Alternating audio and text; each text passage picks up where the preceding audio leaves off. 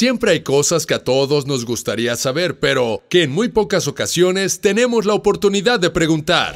Hay personas que además del talento, también tienen una presencia que les permite encantar a sus audiencias, pero ¿qué será lo que realmente se necesita para lograr eso? ¿Qué te parece si me acompañas al mundo alterno para hablar con John Bon Jovi y le preguntamos al respecto en la entrevista que nunca existió? Hola John, muchas gracias por permitirnos hablar contigo. Oye, ¿qué es lo que se necesita para poder estar en la lista de los 10 hombres más sexys? You know, there's a senior section in the back, and that's what I qualify for. So, yeah. Traducción, sabes, tengo una sección grande allá atrás y es por eso que puedo estar en la lista, no sé por qué me han elegido. Uy, no, pues yo creo que ya valí. Y oye, cuando te enteraste, ¿a quién le dijiste? ¿Y qué te dijeron? I, I sent it to my, my wife and to my kids on the email. No response. They're like, yeah, great, whatever.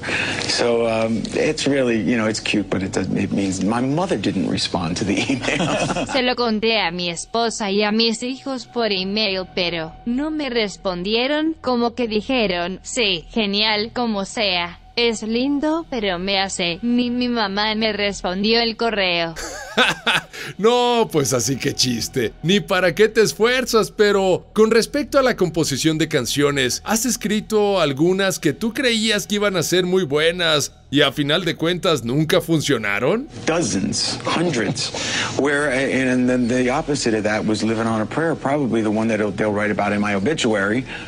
I didn't think was worthy of a record. So it goes to show you what you know. Docenas, cientos y lo opuesto ocurrió con Living on a Prayer. Y quizá vayan a escribir en mi obituario, porque yo no creía que valiera la pena grabarla, lo cual te demuestra que tú que vas a saber. ¡Órale! O sea que aquí aplica la de yo solo sé que no sé nada, ¿verdad? Porque así es esto del rock.